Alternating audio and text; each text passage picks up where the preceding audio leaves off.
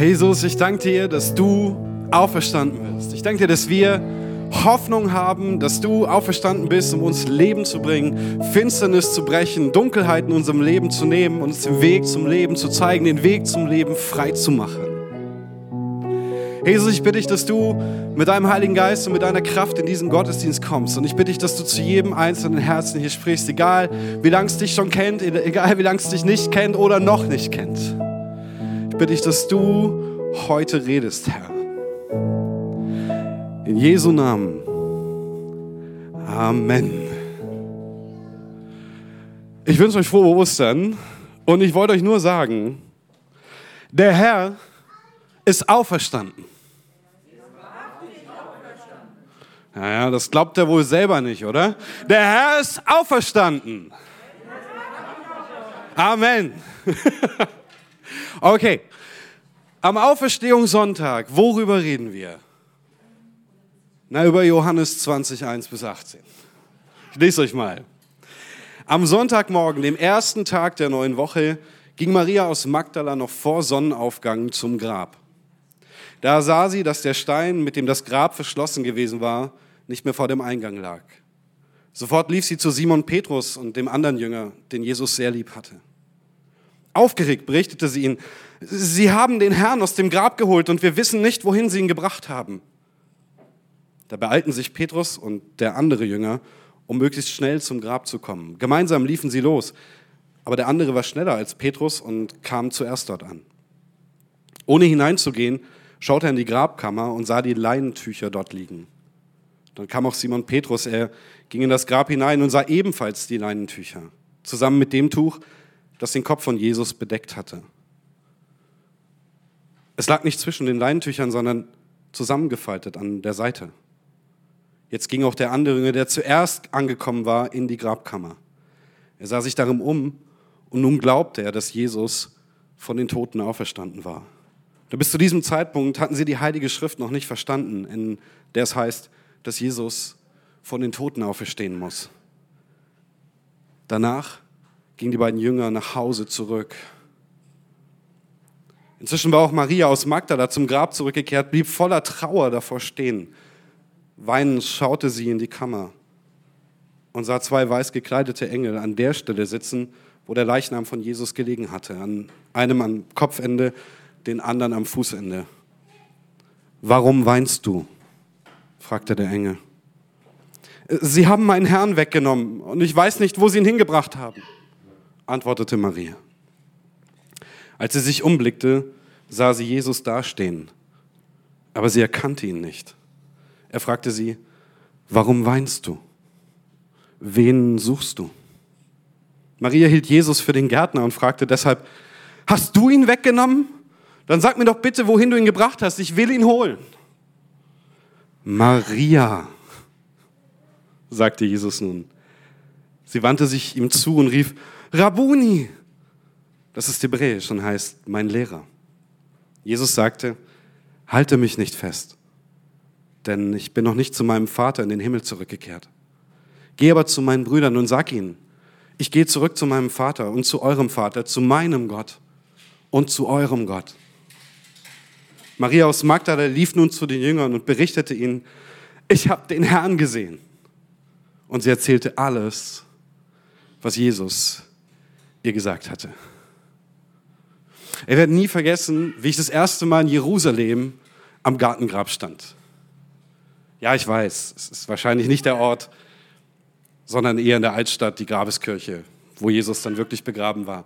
Aber das Gartengrab vermittelt dir so einen klaren Eindruck wie es damals gewesen sein muss. Da ist ein Grab aus dem ersten, zweiten Jahrhundert, so wie es damals war. Und man weiß, dass es ein Grab eines Reichen gewesen sein muss, weil es zwei Kammern hat. Eine zum Einbalsamieren und eine für den Leichnam. Und das konnten sich nur reiche Menschen wie Josef von Arimathea leisten. Du kommst da rein und es ist, es ist mitten in der Stadt. Nebendran ist ein Busbahnhof. Aber es ist ein wunderschön angelegter Garten. Es ist ein richtiger Ort der Ruhe. Das ist echt Wahnsinn. Das findest du in Jerusalem fast gar nicht. Vor allen Dingen nicht in der Altstadt.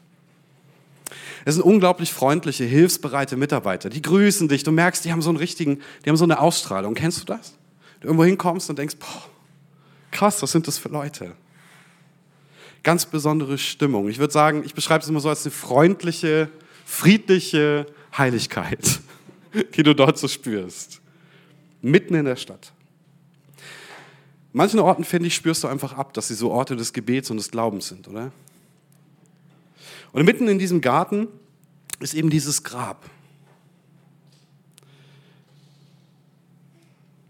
Ich bin da rein, das erste Mal, und habe das auf mich wirken lassen, gedacht, krass, so sah das aus. Diese Kammer zum Einbalsamieren, diese Kammer, wo sie den Leichnam hingelegt haben. Und ich dachte so über die Auferstehung nach. Ich dachte so darüber nach, wie Jesus da drin gelegen ist. Und dann, dann gehst du raus. Und an der Tür, am Eingang von diesem Grab, steht ein Schild. Das siehst du aber erst so richtig, wenn du rausgehst. Wisst ihr, was da drauf steht? Da steht, er ist nicht hier. Er ist auferstanden. Das sind, das sind die Worte der Engel aus dem Matthäusevangelium. Also ich lese das und es trifft mich. Was suchst du den Lebenden bei den Toten? Wisst ihr, ich habe bis dahin schon viel mit Jesus erlebt. Aber in dem Moment kam mir das richtig nah. Es hat mich richtig getroffen. Er ist auferstanden. Und das ist der Grund, warum ich so viel mit ihm habe erleben können. Ich habe so viel mit ihm erleben können, weil er lebt, nicht weil er tot ist. All die guten Momente, in denen er Licht ins Dunkel gebracht hat, mir neue Hoffnung geschenkt hat, mich berufen hat. Er ist auferstanden. Das wurde mir schlagartig neu klar. Er ist auferstanden. Und ja, ich weiß, Tote stehen nicht einfach von den Toten auf, ist mir auch klar. Und Maria und die Jünger wussten das auch. Darum weint sie, als sie das Grab leer vorfindet. Es ist das allerletzte, was ihr von ihrem geliebten Rabbi, ihrem geliebten Lehrer, Rabuni heißt nicht nur mein Lehrer, es ist ein Kosename. Rabbi ist der Lehrer, aber Rabuni ist mein Lehrer, mein, mein Herzenslehrer, der ganz nah an meinem Herzen liegt. Das Letzte, was ihr von Jesus geblieben war, war der Leichnam. Und alles, was sie wollte, war ihm die letzte Ehre zu erweisen, ihn einzubalsamieren, wie es die Tradition verlangt hat. Sie wollte ihn anständig beerdigen und noch ein letztes Mal mit ihm zusammen sein.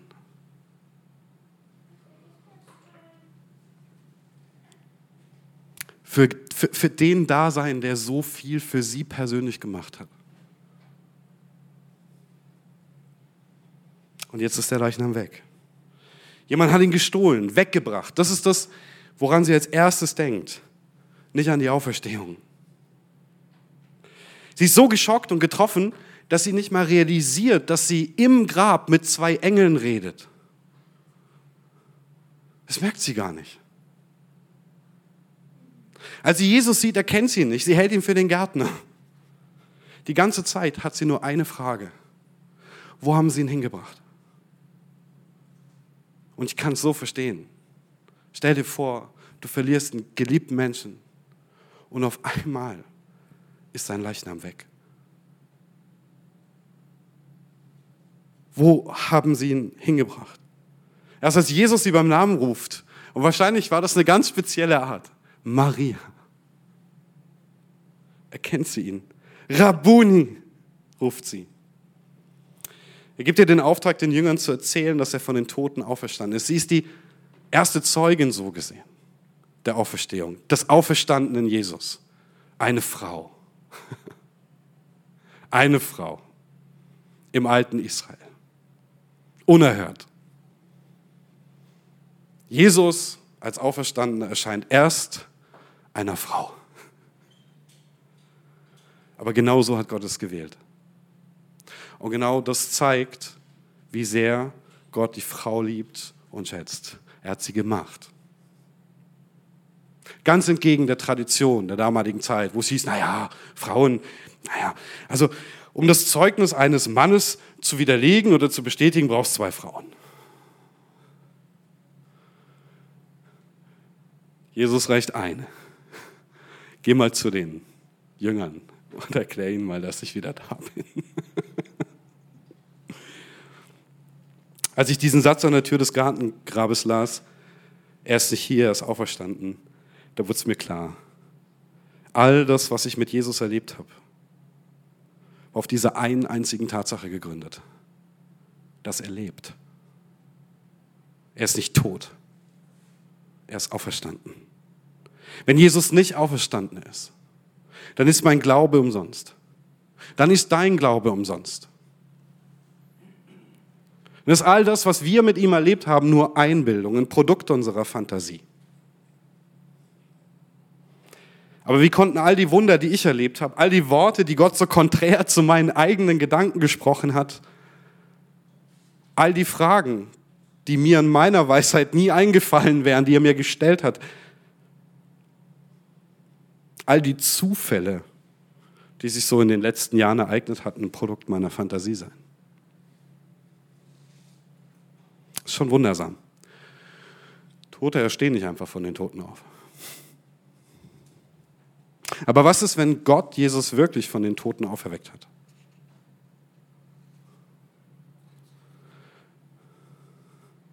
Wenn Gott Jesus wirklich von den Toten auferweckt hat, dann bedeutet das vor allem eins. Es gibt Hoffnung. Es gibt Hoffnung im Angesicht der schlimmsten Umstände. Es gibt Hoffnung im Angesicht des Todes. Es würde bedeuten, dass der Tod, der uns alle voneinander trennt, an irgendeinem Zeitpunkt nicht mehr das letzte Wort hat. Es würde bedeuten, dass die größte Ohnmacht des Menschen in Wahrheit gar keine Ohnmacht mehr sein muss. Warum waren die ersten Christen bereit, ihr Leben für Jesus zu geben? Warum waren Paulus und Petrus und Jakobus, so viele Christen im ersten Jahrhundert so bereitwillig, für diese Botschaft von diesem Jesus Christus, der auferstanden ist, zu sterben. Die Botschaft, dass Jesus der Sohn Gottes ist, der Einzige ist, der für unsere Schuld gestorben ist und am dritten Tage auferstanden ist. Warum? Waren am Ende alle Augenzeugen der Auferstehung bereit zu sterben. Wenn sie gelogen hätten, hätten sie nur abschwören müssen. Die Römer gaben jedem Christen drei Gelegenheiten dazu. Dreimal haben sie gefragt, schwörst du Jesus Christus ab? Lässt du diesen Aberglauben hinter dir an die Auferstehung und diesen ganzen Quatsch? Und schwörst du dem Kaiser deine Treue? Dreimal haben sie gefragt. Dreimal haben sie Nein gesagt. Sie blieben dabei. Sie blieben bei Jesus ist der Sohn Gottes. Und er ist auferstanden. Er ist für unsere Sünden gestorben. Und ist der Herr der Welt. So wie es Maria geht, ging es auch den Jüngern. Sie konnten das nicht glauben, dass Jesus von den Toten auferstanden ist. Thomas muss Jesus berühren, um dass er glauben kann, was nicht sein kann. Jesus hat den Tod besiegt. Er hat die ultimative Ohnmacht, die Begrenzung des Menschen besiegt und damit jede Ohnmacht, die es gibt. Denn endgültiger als der Tod kann nicht sein.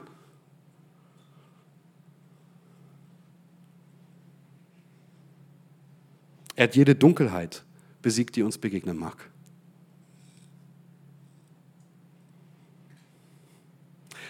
Ich möchte, dass ihr versteht, die Jünger waren nicht immer gläubig. Sie wurden es. Sie wurden es.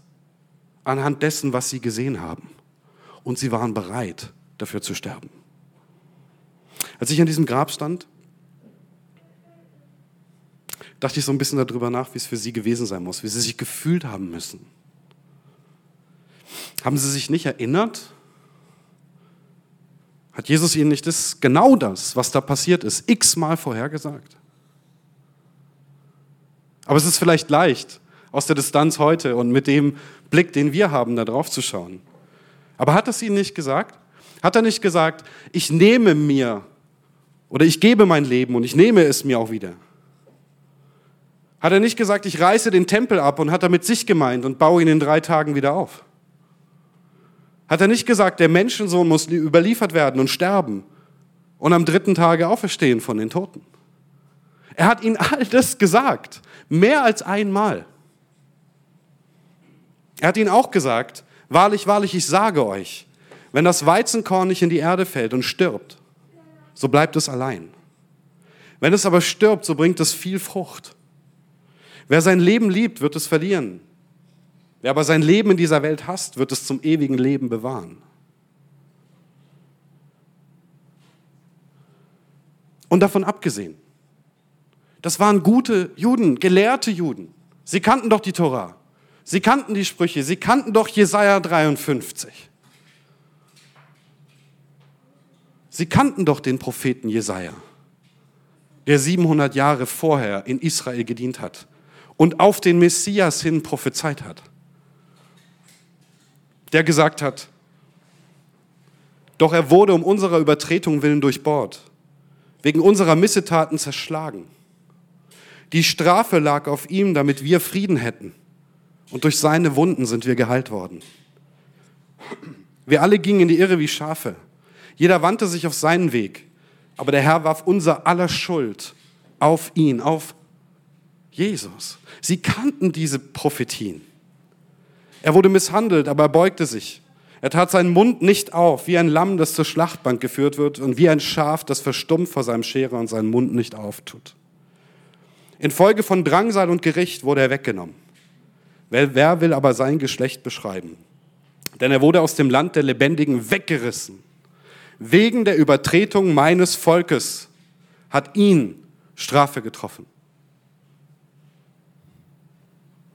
Man bestimmte sein Grab bei Gottlosen. Bei einem Reichen war er in seinem Tod, weil er kein Unrecht getan hatte und kein Betrug in seinem Mund gewesen war. Das ist 700 vor Christus. Das mussten sie doch gekannt haben.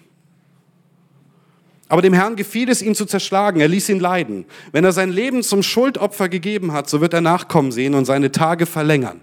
Wie kann denn jemand tot sein und ein Grab bei einem Reichen haben und dann seine Tage verlängern? Und das Vorhaben des Herrn wird in seiner Hand gelingen. Nachdem seine Seele Mühsal erlitten hat, wird er seine Lust sehen und die Fülle haben durch seine Erkenntnis wird mein Knecht, der Gerechte, viele gerecht machen. Und ihre Sünden wird er tragen. Darum will ich ihm die vielen zum Anteil geben und er wird Starke zum Raub erhalten dafür, dass er seine Seele dem Tod preisgegeben hat und sich unter die Übeltäter zählen ließ und die Sünde vieler getragen und für die Übeltäter gebetet hat. Vater, vergib ihnen, denn sie wissen nicht, was sie tun betet Jesus am Kreuz. Wusstet ihr, dass genau diese Prophezeiung über Jahrhunderte in keiner einzigen Synagoge gelesen wurde?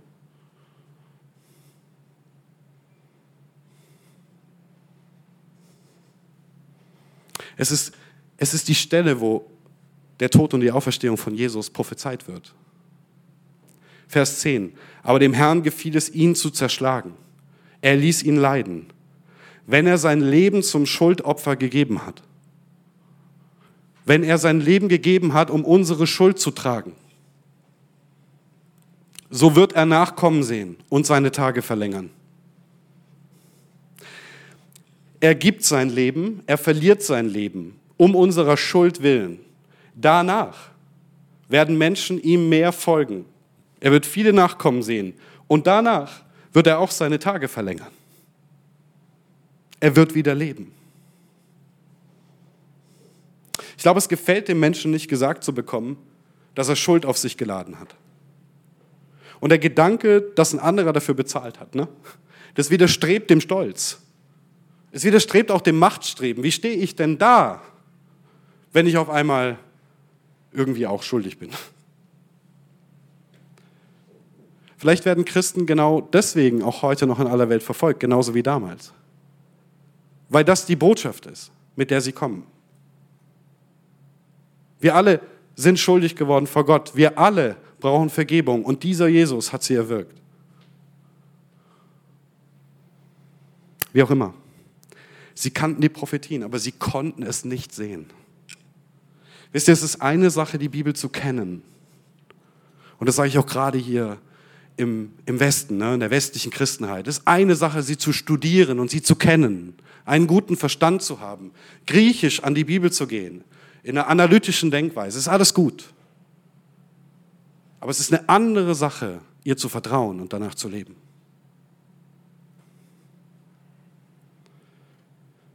Der Ostersonntag, den wir heute feiern, ist unmöglich nur von der Auferstehung her zu verstehen. Um sehen zu können, was die Auferstehung bedeutet, ist es wichtig zu verstehen, warum Jesus bereit war, sein Leben zu geben. Und einen Teil haben wir schon gehört. Ne?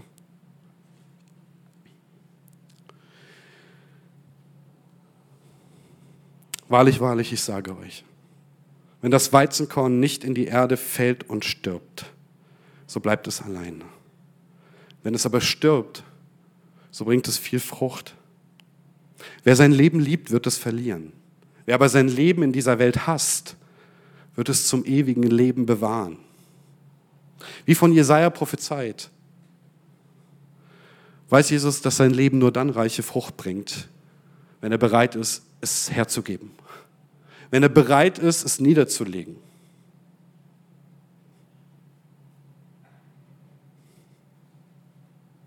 Wie ein Weizenkorn keine Frucht bringen kann, wenn es nicht in die Erde fällt und stirbt.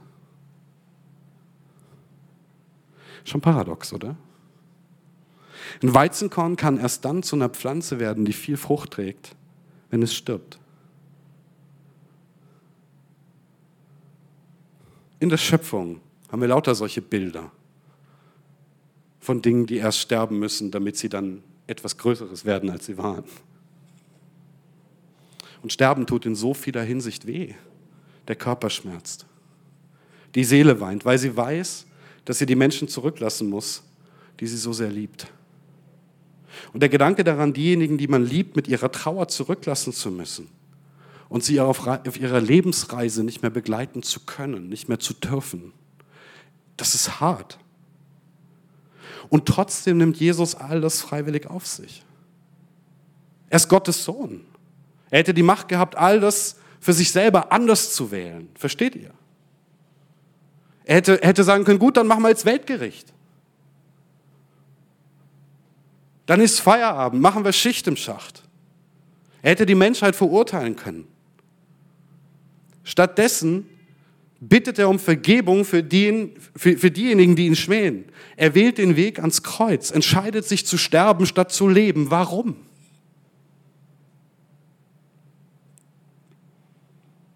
Weil er uns liebt. Weil er dich liebt.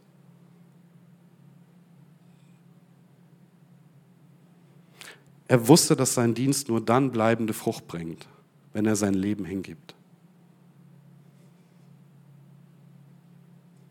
Bei seinem schweren Gang ans Kreuz hat er, glaube ich, einige Sachen vor Augen gehabt und hat, hat vor Augen gehabt, was das bewirken wird.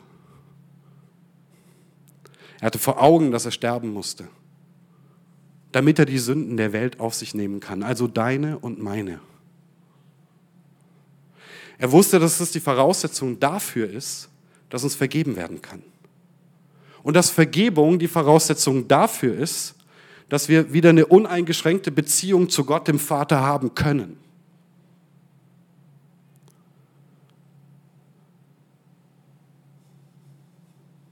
Er wusste auch, dass er uns erst heiligen musste, damit wir würdig wären, den Heiligen Geist zu empfangen und so ganz mit Gott zusammen sein dürfen. Und er wusste auch, dass nur der Heilige Geist im Anschluss in der Lage sein würde, unser Herz so zu verwandeln, dass wir zu dieser hingebungsvollen göttlichen Liebe fähig werden. Und er wusste auch, dass diese sich selbst schenkende Liebe der Standard ist, an dem Gott unser Leben bemessen wird.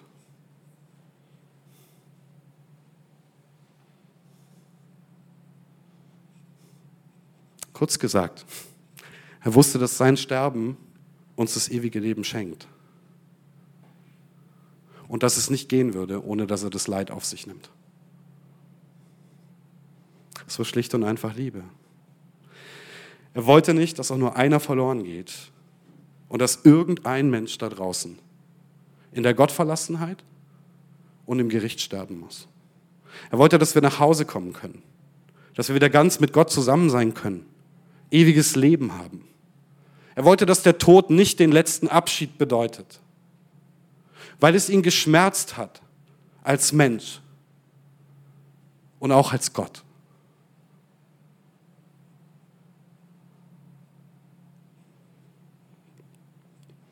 Er wollte, dass wir Hoffnung haben. Er wollte, dass wir glauben können. Und dass wir so einen Glauben haben, dass keine Finsternis dieser Welt uns irgendetwas anhaben kann.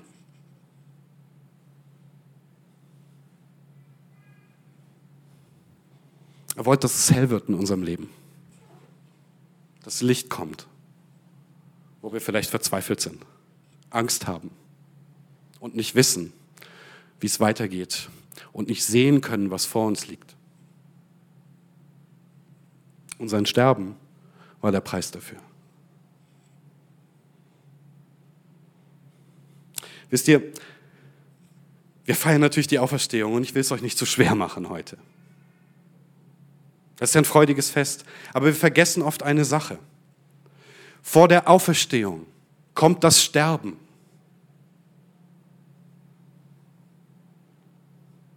Und ohne Sterben kann es keine Auferstehung geben. Wir wollen oft die Kraft der Auferstehung, die Kraft des Wunders erleben. Wir wollen die gute Nachricht hören, ja? Die positive Message. Es ist zu viel schräg. Wir hören schon viel zu viel Negatives. Wir wollen das Gute hören. Aber wollen wir auch sterben?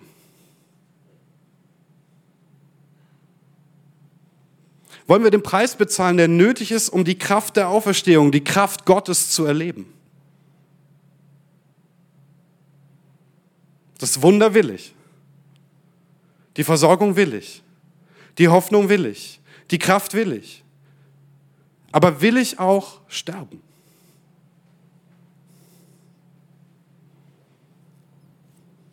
Versteht mir nicht falsch. Wir Christen sind keine romantisierten Todessehnsüchtigen. Ja. Oh, jeden Tag ein Stückchen sterben. Das ist irgendwie so, ach, so romantisch, so schön, wir sterben irgendwie so ein bisschen dahin. Das, nee. Das Leben ist eines der höchsten Werte und wir halten das unendlich hoch.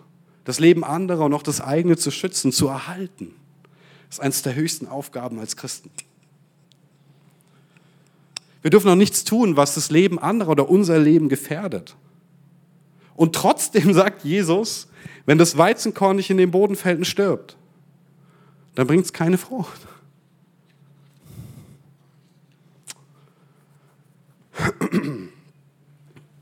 Ich habe euch heute was mitgebracht. Es ist nur eine Kleinigkeit. Also, ein Symbol. Vielleicht auch bisschen mehr. Dir gebe ich mal eins. Und ich gebe es mal rum. Nehmt euch mal eins raus. Gebt es einmal rum.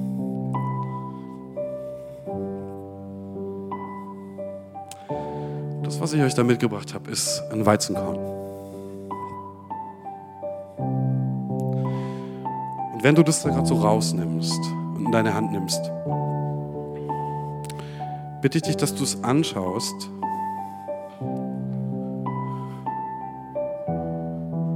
Und dass du dir mal für einen Moment vorstellst, dass dieses Weizenkorn dein ganzes Leben in Gottes Hand repräsentiert. So ein schönes Bild mit deiner großen Hand und diesem kleinen Weizenkorn. Dein Leben in Gottes Hand. Und ich möchte dich bitten, dass, wenn du möchtest, kannst du die Augen zumachen, wenn es dir leichter fällt, dass du mal einen ganz kurzen Augenblick über dein Leben nachdenkst. Dass du dich fragst, was macht mein Leben eigentlich aus?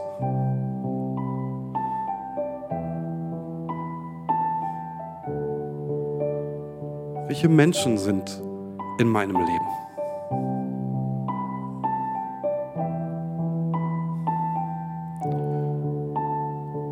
Wovon wird mein Leben bestimmt?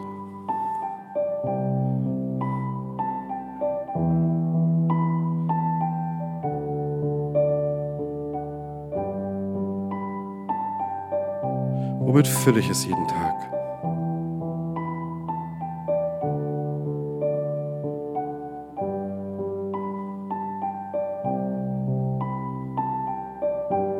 was sind die guten Dinge in meinem Leben?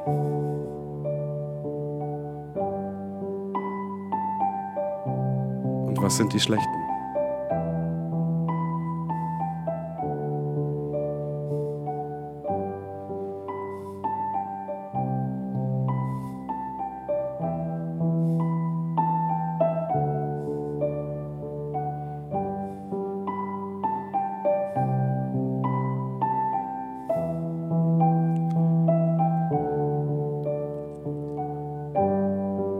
Doch nochmal auf das Weizenkorn in deiner Hand, das dein Leben repräsentieren soll.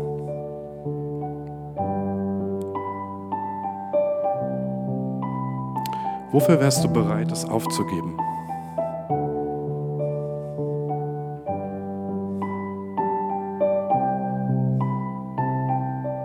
Für was oder für wen wärst du bereit, dein Leben zu geben? Wenn du wüsstest, dass es mehr Leben schenkt oder vielleicht sogar Leben rettet.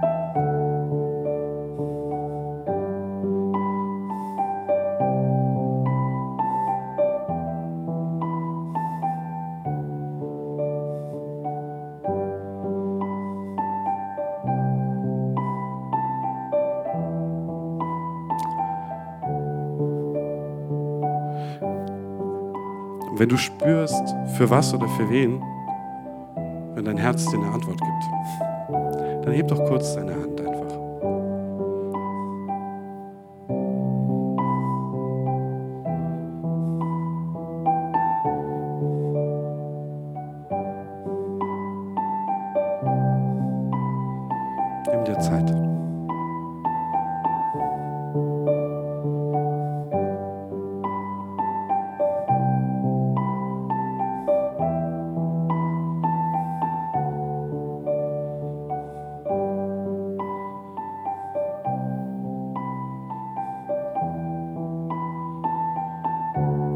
wärst du bereit, es aufzugeben, wenn du wüsstest, dass es mehr Leben schenkt oder vielleicht sogar Leben rettet?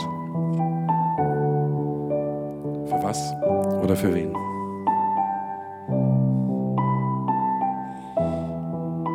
Und wem kam ein Bild vor sein inneres Auge oder ein Gefühl?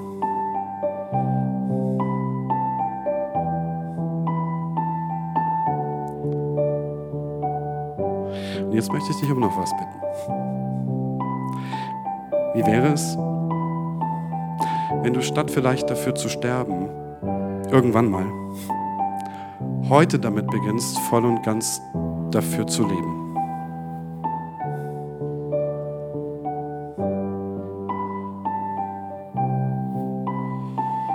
Was würde sich verändern, wenn du völlig für Jesus lebst?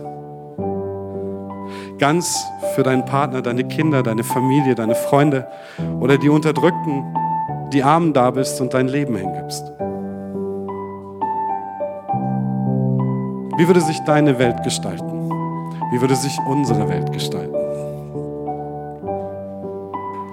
Was wäre, wenn ihr eurem alten Leben sterbt und ganz für das lebt, das Gott euch anvertraut und aufs Herz gelegt hat? Wenn du etwas hast, das dein Herz dir gezeigt hat, ein Bild, ein Gefühl, ein Gedanke, ein Name, ein Wort, wo du sagst, dafür wäre ich bereit, mein Leben zu geben, wenn es drauf ankommt. Dann heißt es, dass du an der Stelle liebst. Und zwar sehr. Mehr als dein Leben. Und das ist das, worum es geht.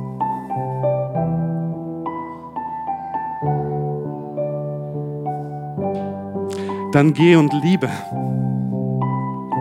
Und das ist das, was Jesus gemacht hat. Ist nicht paradox, dass das darüber nachdenken, wofür ich bereit wäre zu sterben, mir zeigt, wo mein Herz wirklich ist und wofür ich leben sollte. So viele Fragen nach ihrer Berufung. Und sie wollen das Wunder, es soll kommen, es soll die Stimme kommen. Frag dich, wofür du bereit bist, dein Leben hinzugeben. Vielleicht kommst du deiner Berufung viel schnell näher, als du glaubst. Wer nichts hatte, wofür er bereit ist, sein Leben zu geben. Und das gibt es und das ist okay. Es gibt verschiedene Schritte. Und nur weil ich denke, ich bin bereit, mein Leben zu geben, heißt es noch nicht, dass ich im richtigen Moment das auch hinkriege. Denkt an Petrus. Aber es zeigt schon, dass viel Liebe da ist. Wer nichts hat, der hat vielleicht aktuell entweder nichts, das ihm einfällt, weil er blockiert ist, oder er hat aktuell nichts, was er mehr liebt als sich selber.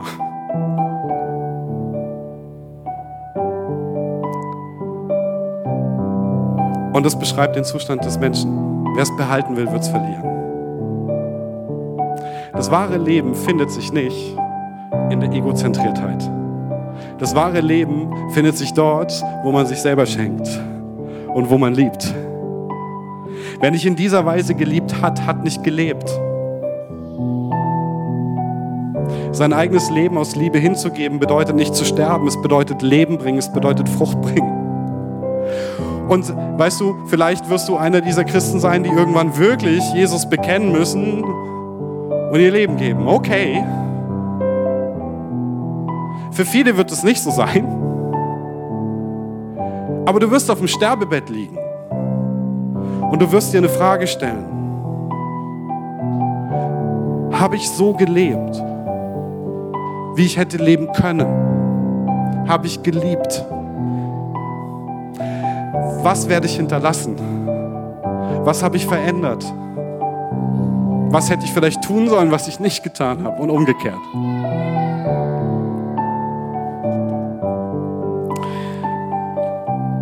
Besser du fragst dich heute, wofür du bereit bist zu sterben und lebst dann dafür, da musst du ein bisschen weniger bereuen. Du kannst dich ein bisschen mehr über Gottes Gnade und Wunder und Liebe freuen.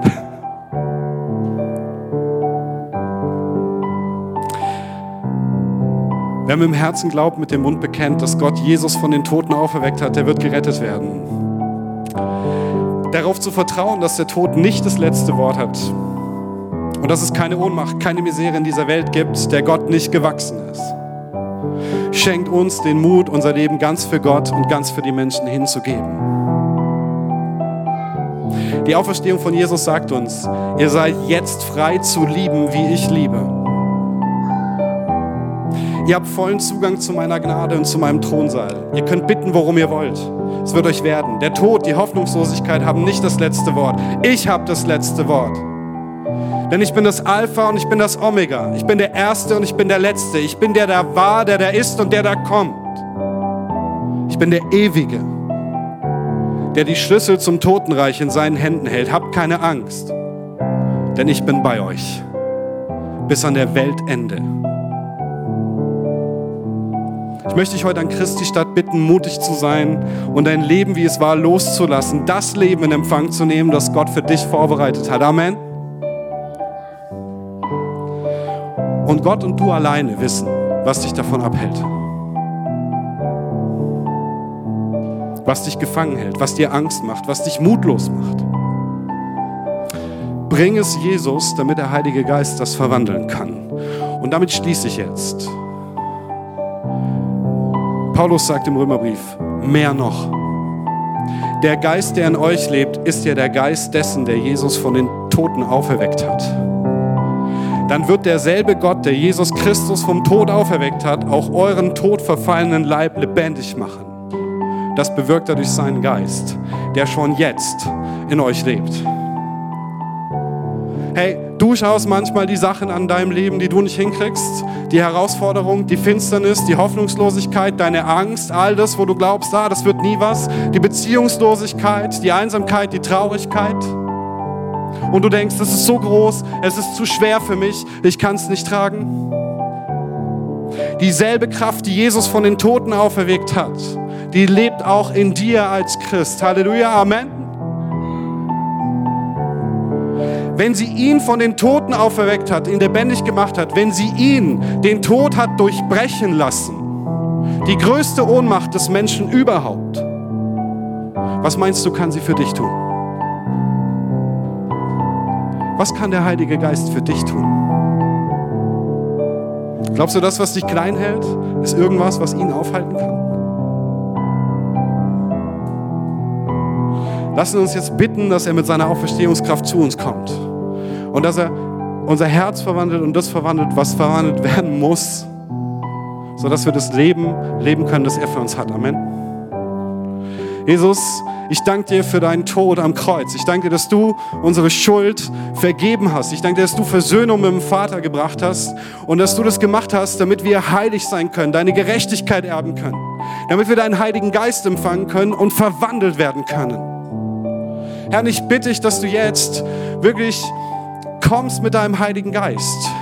Wir bringen dir unsere Sünden. Wir bringen dir das, was nicht reicht. Wir bringen dir das, was uns unterdrückt. Und du kommst mit deiner Gerechtigkeit, mit deiner Gnade und mit deinem Heiligen Geist. Das ist der Deal, den du uns angeboten hast. Und darum bitte ich dich jetzt. Ich bitte dich, dass du kommst. Und ich bitte dich, dass du uns spüren lässt, dass du uns was Auferstehungskraft bedeutet. Ich bitte dich, dass du unser Herz verwandelst und dass du uns die Liebe und das gibst, was es braucht.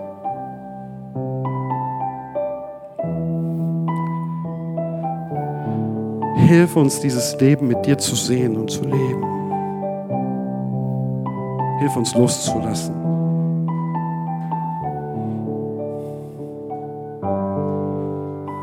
Loszulassen und dich zu ergreifen. Die Liebe zu ergreifen. In Jesu Namen.